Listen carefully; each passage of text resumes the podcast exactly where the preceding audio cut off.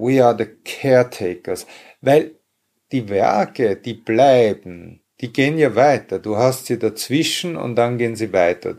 Entweder werden es geschenkt oder weiterverkauft oder was auch immer. Aber du bist ja nicht der Alleinverfüger darüber, weil das ist unser kulturelles Gedächtnis, das ist unser Kunstgedächtnis. Und das muss man respektieren.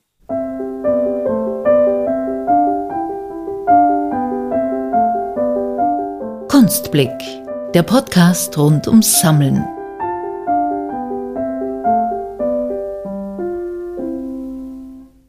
Eigentlich hat er Immunologie, Genetik und Biochemie studiert. Heute geht er aber lieber bei Basquiat, Herring oder Munk ins Detail. Dieter Buchrath ist Doktor der Kunstgeschichte sowie der Restaurationswissenschaften, arbeitet als Kunstkritiker, Kunsttheoretiker und vor allem als freier Kurator. Dabei konzipiert er Ausstellungen für internationale Messen und Kunsträume. Seine Forschungsschwerpunkte reichen von der Kunst um 1900, dem Expressionismus, über die Kunst der 1980er Jahre bis zur zeitgenössischen Kunst. Vor drei Jahren zeichnete Dieter Buchert etwa in der Wiener Albertina für die vielbeachtete Schau Keith Haring The Alphabet verantwortlich. Diesen Oktober ging seine Ausstellung über den amerikanischen Künstler und Designer Kors in Tokio zu Ende. Stets ist er dabei auf der Suche nach neuen Vermittlungsformaten, danach selbst Bekanntes auf andere Art und Weise zu entdecken. Bereits in seiner Diplomarbeit verband Buchart seine beiden wissenschaftlichen Methoden bzw. Lebenswelten. Strukturmimetische Repräsentation von Naturwissenschaften, der Status von wissenschaftlichen Abbildungen, Modellen und Strategien in der zeitgenössischen Kunst, lautete dabei der nicht ganz unkomplizierte Titel. Sein Kunstgeschichtestudium beendete Dieter Buchart mit der Arbeit über Das Verschwinden im Werk von Edward Munk. Experimente mit Materialisierung und Dematerialisierung. Und Dieter Buchert war sogar selbst einmal künstlerisch tätig, trat dabei vor allem mit Videokunst und Installationen hervor. Bis 2009 hat er als Direktor die Kunsthalle Krems in Niederösterreich geleitet. Wir haben Dieter Buchert in Wien besucht und einen Kunstblick in sein Büro geworfen. Er hat uns von seinem Job als Kurator erzählt, was ihn an Edward Munk, Keith Haring und Jean-Michel Basquiat so fasziniert und worauf man bei der Konzeption der eigenen Sammlung achten muss. Also, viel Vergnügen. Viel Vergnügen.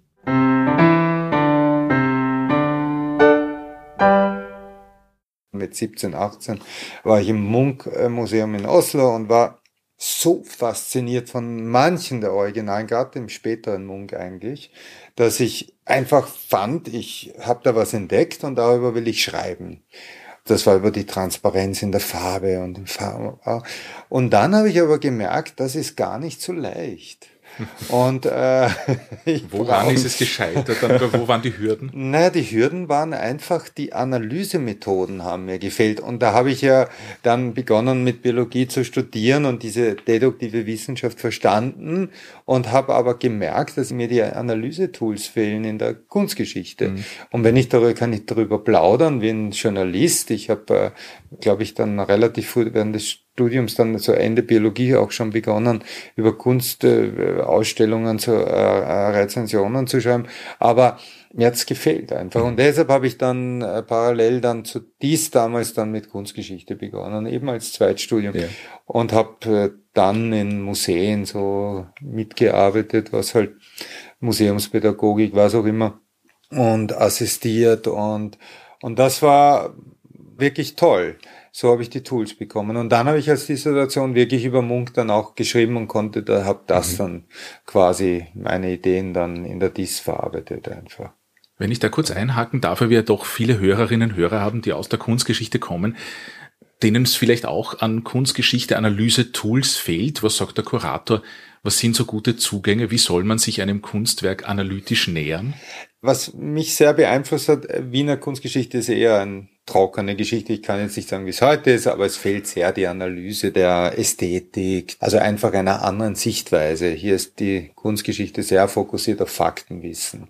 Und gerade auch heute mit den äh, Medien, die uns zur Verfügung stehen, ist Faktenwissen oft etwas weniger im Vordergrund, aber trotzdem, wie gehe ich an ein Werk ran? Und da fand ich den Zugang vom Thea Bach, damals Professor für zeitgenössische Kunst, fand ich äh, sehr gut, weil er hat nämlich wirklich hat ein Werk genommen und hat dann von dem einem Detail heraus begonnen, das Werk zu analysieren. Und das fand ich unglaublich spannend.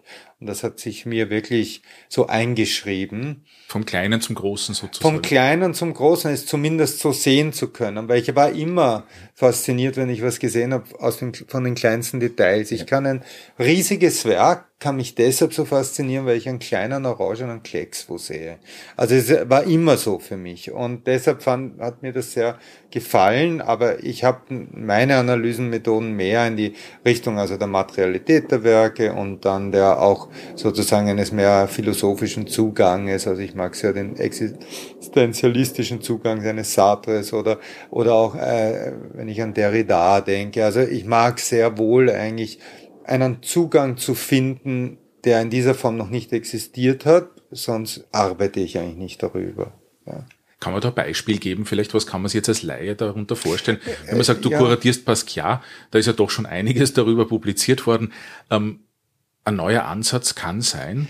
Also bei Basquiat muss ich äh, sehr bescheiden sagen, da habe ich in den letzten zehn Jahren de facto alle Ausstellungen selber gemacht, zusammen äh, dann mit der Anna-Karina Hofbauer und dann zum Teil zusammen zum Beispiel mit äh, in London im Barbican mit der Eleanor Nairn und in verschiedenen Teams, aber war eigentlich immer mit oder hauptverantwortlich und äh, seit der Bayerle-Ausstellung 2010. Das heißt, dadurch konnte ich wirklich etwas Neues sagen, weil bis zu dem Zeitpunkt mehr die Stimmen der Freunde, mehr die Stimmen sozusagen der Eyewitnesses mhm. gehört worden waren und weniger die der Kunstgeschichte. Ähm, trotzdem ist es immer berechtigt, diese Frage zu stellen. Ich glaube, die Entscheidung ist, wie du den großen Blick darauf wirfst. Ich gebe ein sehr gutes Beispiel. Keith Haring gefällt mir besser als Beispiel. Habe ich auch ein paar Ausstellungen gemacht oder wir zusammen. Und die erste Ausstellung von Keith Haring war 2013 in Paris. Und das war die wohl größte Ausstellung zu Keith Haring, die wohl je stattgefunden hat, im Sinne von Space. Wir waren im Musée der Moderne und im Saint-Quatre. Dort haben wir mehrere tausend Quadratmeter zur Verfügung gehabt, also fünf, sechstausend, was mhm. auch immer, haben riesige Werke und Skulpturen gemeinsam gezeigt, plus dann eben dem Musée der Moderne, wo wir auch den großen äh, Bereich gehabt haben. Und auch das Entree und alles, also war alles zugehängt. Wir haben auch unglaublich viele Werke gehabt. Aber Herring kam ich über Basquiat, also Basquiat hatte ich sicher 20 Jahre oder so, aber und sah damals äh, sozusagen einfach, dass das ein guter Moment ist, ihn zu zeigen. Bei Keith Haring kam ich über die Freundschaft mit Basquiat und was war bis dahin geschehen? Es gab vor allem so Pop-Ausstellungen, wo sozusagen die Kuratorinnen und Kuratoren gewählt haben, den Zugang hauptsächlich, das war ein Popkünstler und ich mache es jetzt poppig. Und ich aus Respekt dem Künstler auch gegenüber sehe das immer dass ich mache ja nicht die Kunst, die macht ja er oder sie. Äh, und ich habe das Material, das er geschaffen hat. Und beim Herring hat mich sehr erstaunt, weil für mich war Herring einer der politischsten Künstler, denen ich je begegnet war. Aber all die Ausstellungen, Baby und Herz und ich habe nichts von der Politik gesehen. Es war, äh, muss man sagen, in Karlsruhe war eine Ausstellung, die ich schon in diese Richtung gegangen ist. Eine kleinere Ausstellung, mhm. muss man sagen. Aber sonst war nichts. Und deshalb habe ich dann diese Ausstellung oder wir diese Ausstellung The Political Line genannt. Weil es war ganz wichtig im Titel sozusagen schon zu benennen, das ist ein mhm. durch und durch politischer Künstler. Und anders kann man ihn gar nicht sehen. Und ich glaube, dass wir damit schon die Sehgewohnheiten auch verändert haben. Und dann hatten wir auch in Paris noch Plakate in, äh, in Alma, also in der äh, Metrostation. Also äh, es war wirklich ganz Paris war Herring. Es war unglaublich dynamisch. Also das war wunderbar. Das erinnert ja ein bisschen an den Herring selbst, wie er damals in New York eben auch die U-Bahn dort sozusagen. Das, deshalb, der, deshalb der Kontext sozusagen. Mhm. Nur in Paris hatte er auch so Poster gemacht, aber mhm. so bunte eher, während in, äh, in äh, sein größtes Projekt überhaupt war. Und eigentlich äh, vermutlich das überhaupt zu dem Zeitpunkt größte Projekt im öffentlichen Raum, weil er hat 12, 15.000 Subway Drawings, die waren auf schwarzem Makulaturpapier gezeichnet gemacht. Und äh, das müsst ihr euch vorstellen, von 1980 bis 85. Das hat Millionen Leute jeden Tag begleitet. Das auch wenn du mit New Yorkern redest, die damals, jetzt werden sie schon älter langsam, aber die in den 80er Jahren die U-Bahn verwendet haben, und das waren nun mal die meisten natürlich, das war Teil deren Alltags. Und 85 hört er auf, weil immer mehr Leute gefunden haben, die muss man retten, diese Werke, weil sie ephemer waren, weil das waren Werke, die sind nachher wieder, äh, darüber wurde affichiert. Und dann haben sie sie mitgenommen und verkauft oder gesammelt. Und das fand Herring ganz falsch, weil er hat gesagt, das ist meine Kommunikation mit Publikum, mit den New Yorkern, New Yorkern und den Touristen, wem auch immer. Und das ist meine direkte Kommunikationsform mit ihnen. Und es interessiert mich nicht, dass ihr das sammelt und verkauft, weil das gebe ich an die Menschen. Als auch, äh, äh weil Kommunikation war die Grundstruktur seiner Kunst. Ich würde gerne noch mal einen Schritt zurückgehen. Und zwar ich glaube, viele von unseren Hörerinnen und Hörern sind neu im Kunstfeld unterwegs, beziehungsweise interessieren sich neu für Kunst. Ähm, deine Aufgabe als Kurator bei den Ausstellungen, kannst du da vielleicht ein bisschen was zu erzählen? Ähm, ja, gerne. Also ein Kurator, ich glaube, dass auch äh, ich vorausschicken muss, dass es unterschiedliche Kuratoren gibt, dass es unterschiedlich, äh, glaube ich, Tätigkeitsfelder sich auch die Kuratoren untereinander verteilen und so weiter. Aber im Generellen geht es äh, in unserer Arbeit, also in meiner, arbeite ja mit der Anna-Karina Hofbauer zusammen in fast allen Ausstellungen, die wir machen. Und äh, wir entwerfen ein wissenschaftliches Konzept. Und da ist mir wirklich wissenschaftlich wichtig, weil eben zuerst einmal, es kann jemand an dich herantreten und sagt, willst nicht eine Ausstellung für mich machen über, sagen wir, Kurt Schwitters. Und sagen wir, ich hätte bisher nicht über Kurt Schwitters nachgedacht, dann würde man sich mal überlegen, interessiert mich das und das als Freikurator können wir das? Als Museumskurator, Kuratorin, die angestellt ist, kann es sein, dass du ein Projekt bekommst, das du machen musst oder dass du eins vorschlägst und dann es äh, verwirklichen kannst. Das heißt, wir machen das wissenschaftliche Konzept, prüfen natürlich auch die Machbarkeit. Das ist leicht, wenn wir über Basquiat, Herring und Warhol und Ausstellungen reden, die wir schon, oder Edward Munk natürlich, die wir schon oft gemacht haben. Aber bei neuen Projekten, wo du noch nie eine Ausstellung gemacht hast, ist es weiter schwieriger. Wenn, Aber was heißt das? Macht man Naja, das heißt, wenn du, äh, schau, du könntest jetzt die wunderbare Idee haben, ich liebe Leonardo da Vinci, mach mal Leonardo da Vinci Ausstellung und kriegen wir die Mona Lisa und alle Hauptwerke von ihm, kein Problem. Okay. Du wirst die Mona Lisa nicht bekommen, die wurde nur einmal ausgeliehen äh, in die USA, als Kennedy Präsident war. Und das war damals ein Riesending. Das war sozusagen eine Staatsaffäre. Das heißt, du wirst diese Ausstellung nicht machen können. Das ist schon mal wichtig, die Einschätzung. Dann wirst du ein Budget äh, veranschlagen, ungefähres. Äh, du wirst äh, deine äh, Listen erstellen von den Werken, die du gerne hättest, Bildkonzepte etc. Das heißt, dieses ganze Wissenschaftliche wird dann sozusagen visualisiert. Sie, wir arbeiten in der Bildenden, äh, deshalb die Visualisierung. Und dann beginnst du wenn es ein Künstler wie Basquiat ist, mit den äh, Privatsammlern zu verhandeln, wenn es ein Künstler wie Munk ist, mit den Museen zu verhandeln und versuchst möglichst viele der Werke, die du für deine Argumentation brauchst, zusammenzubekommen. Und das ist unterschiedlich schwer. Da kommt dann dazu, dass es vielleicht, sagen wir, gleichzeitig zehn andere große Munkausstellungen gibt, kannst du es vergessen, dann kannst du es nicht machen. Sagen wir, reden wir jetzt über Kokoschka, der hat 380 Gemälde etwa gemacht. Sagen wir, wie willst du zehn Ausstellungen gleichzeitig machen? Sehr schwer. Noch dazu sind ja nicht alle auch gleichwertig gut. Bei keinem Künstler. Und das heißt, aus dem heraus entwickelt sich dann die Phase, die Durchführungsphase, wo du wirklich diese ganzen Verhandlungen machst, Leihgesuche aufsetzt, äh, nacharbeitest, früher vor Covid hingereist bist und die Leute getroffen hast, jetzt mit Covid anrufst vielleicht. Und dann äh, kommt eigentlich der allerschönste Part, abgesehen vom wissenschaftlichen Konzept, was ich immer ganz, ganz spannend finde, ist dann der wirkliche Ausführungsteil. Die Museen machen dann die Verträge. Da sind wir als freie Kuratoren, mischen uns dann nur ein, wenn sie dann nicht zurückhören von dem Privatleihgeber oder so, dann hört man mal nach oder so.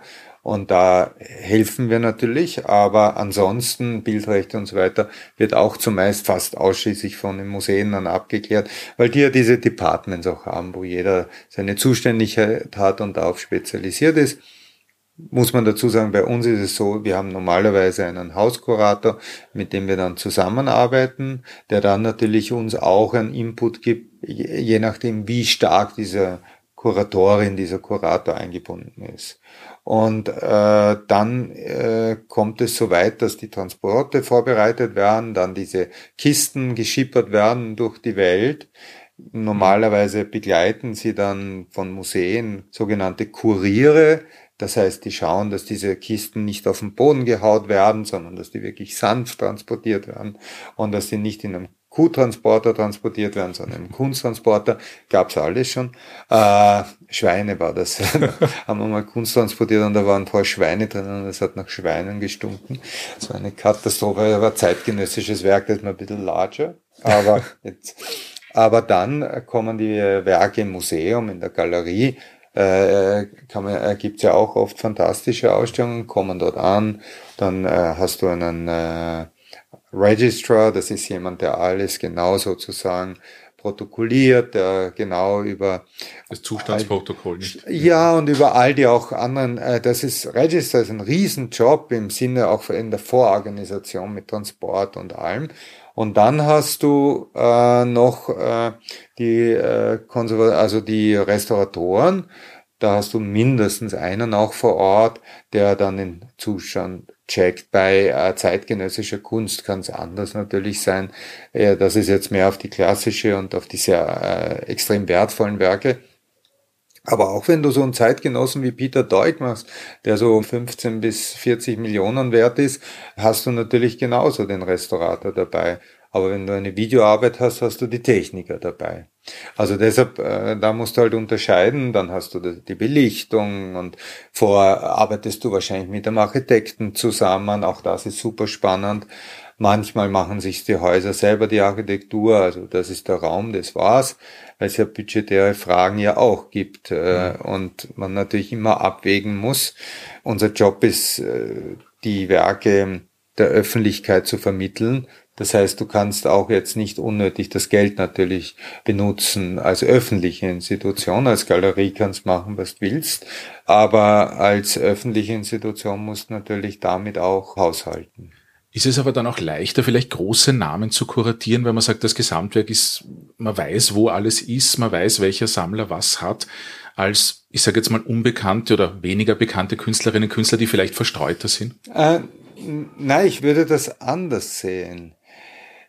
Die Museen brauchen, damit sie die Frequenz an Besucherinnen und Besucher bekommen, zumindest immer wieder bekannte Namen, zumindest fürs Publikum. Und als freie Kuratoren kannst du dich sozusagen entscheiden, willst du ganz im zeitgenössischen Bereich sein? Wir sind auch im zeitgenössischen, aber halt mehr im klassischen und im Großausstellungsbereich tätig, also mit den wertvolleren Werken, aber nicht nur. Und äh, aber wenn du rein auf zeitgenössische spezialisiert bist, ganz andere Bedingungen, finanzielle mhm. und äh, ganz andere auch, äh, wie wie wie du damit umgehen musst und kannst. Und die Museen, äh, das Problem ist einfach, äh, du wirst mit einer unbekannten Künstlerin, Künstler zu wenige Besucher und Besucherinnen bekommen und die Politik schreibt nun mal fast überall oder der Board, wenn die Politik keinen Einfluss hat, mhm. schreibt vor die Besucherinnen und Besucherzahlen. Es war damals, als ich Direktor war da in Krems, ebenso das Gleiche. Du musstest dann, äh, also ich habe eine Zahl von Besucherinnen und Besuchern erreichen wollen und äh, da musst du das Programm auch so anlegen, wenn du sagst, die Besucherinnen und Besucher spielen keine Rolle, die Anzahl, wie es früher war in den 80er Jahren oder davor, dann äh, kannst du machen, was du willst. Aber die Frage ist halt, wir machen es ja für die Öffentlichkeit. Das heißt, wenn ich eine sehr spezialisierte Ausstellung in einem Museum mache, wo, sagen wir, fünf Leute kommen, dann verfehle ich ja auch das Ziel, das ich äh, als Institution habe, denen sozusagen bildungsmäßig Dinge zu präsentieren, zu denen sie den Zugang finden. Ich finde es immer geschickt, wenn man so eine größere Ausstellung macht und dann gleichzeitig unbekannte Positionen mhm. entweder in die Ausstellung mitbringen kann oder gleichzeitig im Museum macht. Weil damit kriegt man die Frequenz und damit äh, kann man aber auch die zeigen, die es auch wirklich brauchen. Weil die toten Künstler haben ja nicht mehr wahnsinnig viel davon. Du hattest vorhin darüber gesprochen, dass es eine wichtige Aufgabe ist, eben, wenn du das Konzept hast, die Ideen hast zum, zu der Ausstellung, zu dem Projekt, dort die richtigen Werke dann natürlich auch zu finden und auszuwählen. Mhm. Ganz wichtiger. Viele sind ja eben nicht in Moment. den Museen, sondern auch häufig mhm. in Privatsammlungen. Wie kommt man dahin? Beziehungsweise wie, wie findet man sowas dann? Wie geht man sehr schwierig, sehr schwierig. Also das ist natürlich äh, ein über Jahre lang gewachsenes Netz an Sammlern, Sammlerinnen, aber auch äh, es gibt ja auch Sam Corporate-Sammlungen oder Galerien, die Sammlungen haben. Aber das muss man wissen. Und wie kommst du hin, wenn du gar nichts weißt? Dann kannst du nur eigentlich dich auf die Katalog-Resonés, auf die Kataloge produzierten verlassen und dann die anschreiben, die damals das Werk sich ausgeliehen haben. Oder du äh, kannst zum Beispiel bei Schiele und äh, Kokoschka ist beispielsweise Wiener Reuter Kohlbacher, äh, sind sehr unterstützen und helfen dir, wo sie dir helfen können. Aber das ist fantastisch, weil das ist natürlich dann sehr wichtig für die Ausstellung, weil auch wenn du ein gutes Kontaktnetz hast, du wirst nicht für alle Künstler, Künstlerinnen die richtigen Kontakte haben. Nachdem wir ein Sammlungspodcast sind, und man als Kurator, als Kuratorin dann auch viel Kontakt hat zu Sammlern, zu vielen Kunstwerken, fängt man da automatisch selbst an zu sammeln? Ich, also ich muss sagen, es gibt da zwei Positionen. Und ich kenne eine Direktorin, die ich jetzt nicht nenne, aber die äh, von einem der größten Museen und so, und die kategorisch ausschließt, irgendetwas zu sammeln. Weil sie sagt, wenn ich das habe, dann schauen die Leute so und so weiter. Es ist natürlich ein Unterschied, ob man Direktorin, Direktor oder freier Kurator ist. Weil als freier Kurator kannst du im Endeffekt ja entscheiden, was du machen willst. Die andere Position ist die, die die meisten wohl haben, dass sie über die Freundschaft mit Künstlern, Künstlerinnen, ja, ich meine, ich sehe es als was Natürliches an. Und gibt noch einen dritten Fall, Museumsleute, Kuratoren, Kuratorinnen, die sagen, sie können nichts auf der Wand haben, weil sie sehen die ganze Zeit Kunstwerke und zu Hause wollen sie quasi nichts haben. Wie Musiker, das, die nichts hören wollen daheim, ja? Ja, aber das kann ich gar nicht. Ich finde das unglaublich inspirierend. Es ist doch faszinierend, wie sich ein Werk in meiner Rezeption verändern kann, das ich zu Hause ständig sehe und vielleicht auch übersehe. Und mhm. deshalb aus dem Grund heraus, ich äh, versuche auch immer eigentlich die Künstler zu haben, mit denen wir arbeiten. Weil einfach, das ist das, wofür ich mich auch am meisten interessiere im Endeffekt. Und dann natürlich zeitgenössische, und das hat aber dann andere Gründe, weil wenn du große Ausstellungen hast, du auch dann nicht immer Zeit für kleinere Projekte, egal wie gut du dann mhm. diese Kunst findest. Also. Wenn ich da aber nachhaken darf, wenn du sagst, du sammelst oder ihr sammelt Künstlerinnen, Künstler, mit denen ihr arbeitet oder über die ihr arbeitet, ähm, sammelt man dann auch gleich mit dem auch, Blick? Auch, auch, natürlich. Aber sammelt man dann auch gleich oder kauft man auch gleich mit dem Blick das kann dann in einer Ausstellung hängen, die ich vielleicht selbst kuratiere? Oder ist das nein, total verpönt unter nein, Kuratoren? Das weiß ich nicht, aber äh, wenn es helfen würde und du hast was, äh, was in einer Ausstellung passt, dann äh, musst du sie unterstützen. Du willst ja nicht so ein Sammler sein, die der genau das macht, was dir deinen Job schwer macht. Das heißt, ich meine jetzt, hinter mir ein äh, wunderbares Foto vom Günter Sellich aus der 1998, glaube ich, von den Cold Screens, was für mich so ein Ausdruck wirklich ist von unserer neuen Zeit, des Computerzeitalters, der virtuellen äh, Realität. Nur macht er es aus. Das war so eine mhm. kleine mhm. Uhr. Und das habe ich immer geliebt. Und dann äh, hatte ich die Möglichkeit, das sozusagen äh, zu haben. Und das war toll. Und ich meine, da kann man so viel entdecken. Abgesehen davon bei den Calls äh, haben manche glauben immer in New York, ich bin in der U-Bahn, weil du die Reflexion von den Neonröhren da oben hast drinnen. Und dann habe ich ihnen erklärt, was es da im Hintergrund ist. Das war sehr lustig. Aber es, äh, und der Günther Sellicher zum Beispiel ist ein, mhm wir haben ihn damals eingeladen zu Making Nature, ein Projekt zu Kunst und Natur, das wir vor 20 Jahren etwa gemacht haben und da haben wir uns befreundet. Und aber das hat eigentlich nichts damit zu tun, dass ich seine Kunst unglaublich schätze. Aber bei Kuratoren, Kuratorinnen entwickelt es sich ja oft so, dass sie dann wird getauscht, wird gekauft, wird mhm. unterstützt, je nachdem, wie das Budget halt bei den Kuratorinnen und Kuratoren ausschaut und deren Hintergrund ist. Nichtsdestotrotz, also marketingtechnisch gedacht oder auch vom Markt her gedacht, wenn man weiß als Kurator, als Kuratorin schon Jahre vorher, da wird es in zwei, drei Jahren eine Ausstellung geben, ich könnte ein Hauptwerk des oder der Künstlerin haben, die jetzt vielleicht noch nicht so hoch gerankt ist.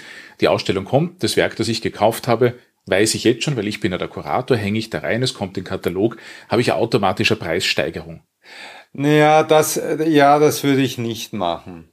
Also das würde ich wirklich nur machen, wenn mhm. äh, das Werk äh, entweder aus Kostengründen da rein sollte oder na, ich, äh, unsere Sammlung ist unglaublich privat.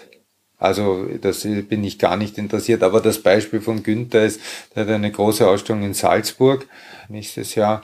Und wenn er da natürlich sein Werk braucht, dann ja, kriegt das natürlich. Mhm. Auch wenn es mich wahnsinnig stören würde, weil ich, es unbedingt da haben möchte. Aber das ist halt dann der Preis, weil, und der Bruno Bischofberger, der Galerist und wirklich großartige Sammler, hat gesagt, we are the caretakers, weil die Werke, die bleiben, die gehen ja weiter. Du hast sie dazwischen und dann gehen sie weiter. Entweder werden es geschenkt oder weiterverkauft oder was auch immer. Aber du bist ja nicht der Alleinverfüger darüber weil das ist unser kulturelles Gedächtnis, das ist unser Kunstgedächtnis und das muss man respektieren. Wir haben schon drüber gesprochen, wie sozusagen du auf Werke aufmerksam wirst, beziehungsweise wie du Werke für deine Ausstellungsprojekte, für eure Ausstellungsprojekte, wie ihr die findet.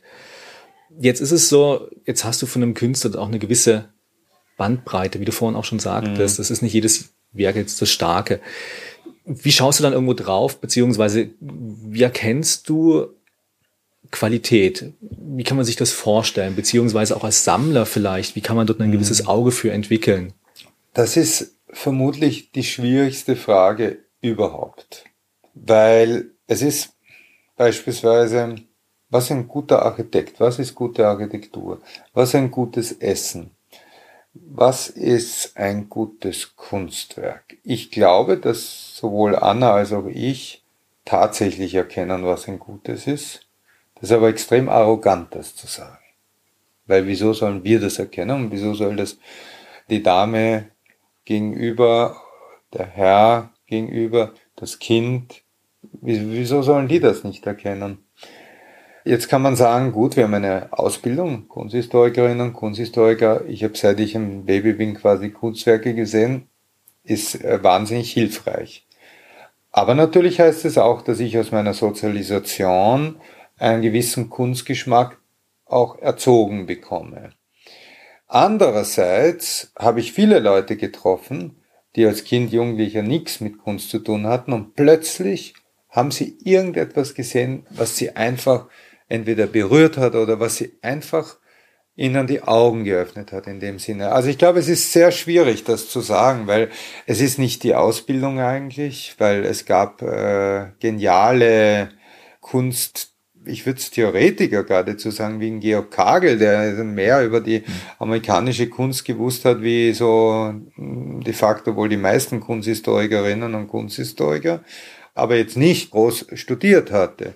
Das heißt, es geht wahrscheinlich viel darum, viel zu sehen, viel zu vergleichen, aber wohl auch mit Wissenden Gespräche zu führen, ist sicher hilfreich. Aber meiner Meinung nach können wirklich besondere Kunstwerke auch Leute ansprechen, die nichts mit Kunst zu tun haben. Du hast eingangs schon erwähnt, bei dir war es der Edward Munk. Ja. Kannst du vielleicht das spezielle Werk oder vielleicht die Werke nennen, die dich so angesprochen haben, beziehungsweise was konnten die, unter Anführungszeichen, und was haben die mit dir gemacht? Naja, beim Munk, das war sowas wie das Porträt vom äh, Jakobsen, seinem Nervenarzt, als er seinen Zusammenbruch 1989 hatte. Also, das kennen wenige. Das waren wirklich so Werke, die ich, ich kannte am Munk, ich hatte seine Drucke und so oder so gesehen gehabt, ich habe Gemälde gekannt, kannte natürlich Werke, dann auch wieder Schreier oder sowas. Der hat mich mhm. nie besonders beeindruckt. Nein, es waren Werke, die ich nicht gekannt hatte und ich dort gesehen habe und dann diese Transparenz und dann habe ich mich gefragt, was ist mit dieser Transparenz und irgendwie, das ist wie im Foto und das schaut wie in einem Film aus. Also einfach, ich weiß nicht, die Farbkombinationen, Deshalb, ich kann mich eben wirklich an diesen Jakobsen, Dr. Jakobsen erinnern, dass ich vor dem wirklich eine halbe Stunde gestanden bin und mir den angeschaut habe. Und dann waren andere Werke auch dort, auch bekanntere Werke natürlich. Aber im Endeffekt, es sind wirklich Dinge, ähm, die dich irgendwo verbinden. Ich habe das bei Leuten mit Basquiat gesehen, die wirklich den gar nicht kannten. Inzwischen ist das schon schwer, weil der Teil von Jugendkultur und einer der zehn wohl bekanntesten Künstler in heute ist jetzt Monet, Basquiat, Picasso so auf die Art. Also das ist Wahnsinn, weil er etwas in uns anspricht, in unserer Zeit. Das ist es ja. Und die sind weinend vor dem Basquiat gestanden. Auch vom Munk, by the way. Und das mag ich besonders, wenn die Leute in der Ausstellung weinen, weil sie dann tief berührt werden von dem. Und das kann natürlich genauso eine Marlene Dumas sein, das kann ein Boltanski. Es kann aber auch eine Agnes Martin sein oder ein Amoako Boafo oder, also es ist ein Chile natürlich, Kokoschka selbstverständlich, äh, weil wir da eine Show in Paris machen nächstes Jahr. Aber da bilden sich diese Verbindungen von den Menschen mit den Werken. Nur was glaubst du, ist es, was die Menschen anzieht, was sie so anspricht? Ist es ein irgendwas Archaisches? Beim Kokoschka der wilde Strich oder beim Basquiat auch dieses, dieses Unlimitierte, dieses Ungestüme vielleicht? Es ist Kultur, Kunst, geht tiefer, wie wir glauben, würde ich sagen. Das heißt, Kunstkultur sitzt ganz tief irgendwo bei uns wohl durch unsere überdimensionale Großhirnentwicklung, die uns dann äh, eben äh, von da der Produktion, der Biologe jetzt. naja, aber von der Produktion von Waffen, handlichen Tätigkeiten beim mhm. Kochen bis hin zur Kunst die Möglichkeit äh, gegeben hat und das sehr früh, schon in den Höhlenmalereien und auch in Kulturen, die nicht dieser Idee von Kunst verhaftet sind, oder waren, weil inzwischen sind wir so global, dass sich ja keiner mehr davor beschützen kann vor uns, ist es so, dass diese von uns als künstlerische Tätigkeit definiert werden würde, Tätigkeit genauso stattfindet, vielleicht wird es noch nicht Kunst genannt. Und das ist schon sehr interessant. Auch Holocaust-Überlebende haben zum Teil mittels deren Kunst, ob jetzt Musik, bildende Kunst überlebt. Das heißt, es gibt schon unglaubliche Kraft. Das ist ein Phänomen, das sozusagen mehr ist wie nur, ja, ich gehe jetzt zu einer schicken Party und das ist ein tolles Bild an der Wand. Zum Beispiel Schiele. Die Existenzangst, die er ausdrückt, oder auch der Herr Munk oder der frühe Kokuschka, ist etwas, äh, was wir ja alle kennen. Und es ist aber eine Ausdrucksform, die dieser Künstler, Künstlerin findet, mit der wir uns wohl verbinden können auf irgendeine Art und Weise. Aber wie gesagt, eine Agnes Martin und deren äh, kulturell ganz anderer Zugang. Also es gibt ja viel mehr wie über die Künstler, Künstlerinnen, über die wir reden jetzt. Es gibt den, einen Künstler, Bundit Palantong, äh, ein thailändischer Künstler, der in Melbourne lebt und der ganz faszinierende Gemälde äh, schafft in einer Verbindung seiner sozusagen thailändischen Erbes, in dem Sinne, dass er in einem Tempel schon als Zwölfjähriger gemalt hat dort, aber in einer ganz anderen Funktion und dann das mit der westlichen Kultur verschnitten hat, als er nach Australien gekommen ist. Und das sind sehr interessante Zugänge, äh, die sehr viel auch öffnen eigentlich für uns. Ähm, wenn du jetzt als Kurator, als wirklich kunsthistorischer Experte in eine Ausstellung gehst, mhm. worauf schaust du dann? Worauf achtest du dann? Ist es dann immer so das Kuratorenauge oder ist es dann auch, kannst du dich davon lösen auch zum Teil? Wie ist das? Ich liebe es, in eine Ausstellung zu gehen, Kurator wegpacken und ich sehe einfach die Werke. Weil nur so finde ich auch die Inspirationen. Also, weil wenn ich reingehe, natürlich, wenn ich jetzt ein Werk sehe, das wir brauchen können, äh, wird der Kurator anspringen, notiere ich mache, heute macht mein Handy Foto und äh, hat's notiert sozusagen. Aber eigentlich äh, gehe ich wirklich äh, wie ein Unwissender möglichst dran. Mhm. Also das schätze ich besonders. Und schaust du dann auf bestimmte Themen oder bestimmte Dinge? Beziehungsweise, was würdest du jemand Jungen empfehlen, der jetzt ins Museum geht, der eben vielleicht gewisserweise besser lernen möchte zu sehen, mhm. worauf er achten soll? Nicht zu glauben, alles sehen zu müssen, sondern eigentlich auf das, was einen anspricht, einfach sich zu konzentrieren. Ich, das ist so, wenn ich die Chance habe, in den Louvre zu gehen oder so, dann schaue ich mir wahrscheinlich drei bis fünf Werke im Endeffekt an und den Rest lasse ich bleiben. Einfach es auch kommen zu lassen und einfach wirklich zu sehen, interessiert mich das. Es ist okay, dass man dieses Kunstwerk, auch wenn alle über den Schrei schreiben und äh, ganz toll finden, eigentlich zu finden, das schaut total flach aus. Was ist das? Auch jeder Rothko ist nicht genial. Also bei Rothkos gehe ich wirklich so ran. Ich stelle mich echt relativ nahe vor den hin und schaue, was passiert. Und bei vielen passiert gar nichts und es gibt wirklich welche, da passiert was. Du bist da fällt man rein, ja. in diesem mhm. Farbraum. Ja. Ich glaube, einfach offen sein. Ja, glaube ich, das Beste. Wir haben abschließend immer zwei Fragen, die wir mhm. allen Interviewpartnerinnen und Partnern stellen. Die erste betrifft die Sammeltätigkeit. Wo findest du, wo findest ihr, mit deiner Gattin ja. sammelst du ja gemeinsam, wo findet ihr neue Werke? Äh, sowohl in Studios von Künstlerinnen und Künstlern, Galerien, Messen, überall. Ja, und die zweite, letzte Frage, die wir immer noch so stellen, ist, wenn du jetzt alles Geld der Welt hättest, beziehungsweise wenn jetzt Geld keine Rolle spielen würde, gibt es so ein Werk, wo du sagst, das wär's, das würde ich super gerne bei mir zu Hause haben. Ist es vielleicht ein Munk jetzt in dem Fall? Oder? Das ist nicht der Schrei. Das kann ich dir garantieren. Es ist nicht der Schrei, aber also Munk wäre ein ganz hoher Favorit, Basquiat aber auch, weil bei Basquiat ich einfach die absolute Komplexität mit Wort, den Bildelementen so schätze. Gibt es aber was, wo du sagst, das ist so ein typisches Bild, das gefällt dem Buch hat, wo man sagt, da weiß ich genau, da würdest du hinschauen? Na, glaube ich nicht. Wir haben viel Fotografie zum Beispiel, auch viel vom Weinberger und viel vom Matthias Kessler. Und also das gibt so Künstler, die uns sehr faszinieren über die Jahre. Nieves Wiedauer zum Beispiel haben wir ein paar Werke, den Gehängten da mag ich total. Oder Mark Diane, einer meiner Lieblingskünstler. Entweder gibt es eine intellektuelle Verbindung oder, also ich glaube schon, dass wir auch ja, aber du hast sowohl Figuration als auch Abstraktion. Also es ist, ich finde, es ergibt Sinn, aber, aber ich weiß nicht, ob es für einen, der nicht deinen Kopf hat und Annas Kopf hat, Sinn ergibt. Aber das ist für Sammlerinnen und Sammler, weil mich fragen ja als Experten sozusagen die Sammlerinnen und Sammler oft, also wie sie ihre Sammlung anlegen sollen oder was auch immer.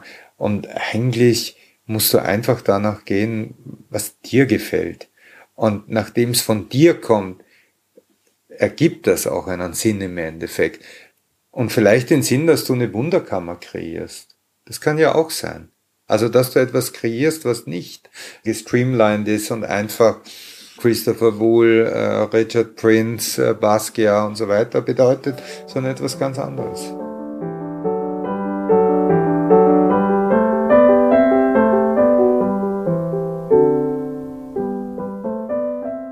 Kurator, Kunsthistoriker, Kunstkritiker und Journalist. Dieter Buchhardt hat uns einen Kunstblick in seine Welt als Kurator und in seine Kunstsammlung gewährt. Übrigens, falls ihr zufällig Ende des Monats in Rotterdam seid, am 21. November eröffnet dort in der Kunsthalle die Schau Now, die sich dem Einfluss des Bildhauers und Künstlers Alexander Calder auf die zeitgenössische Kunst widmen wird.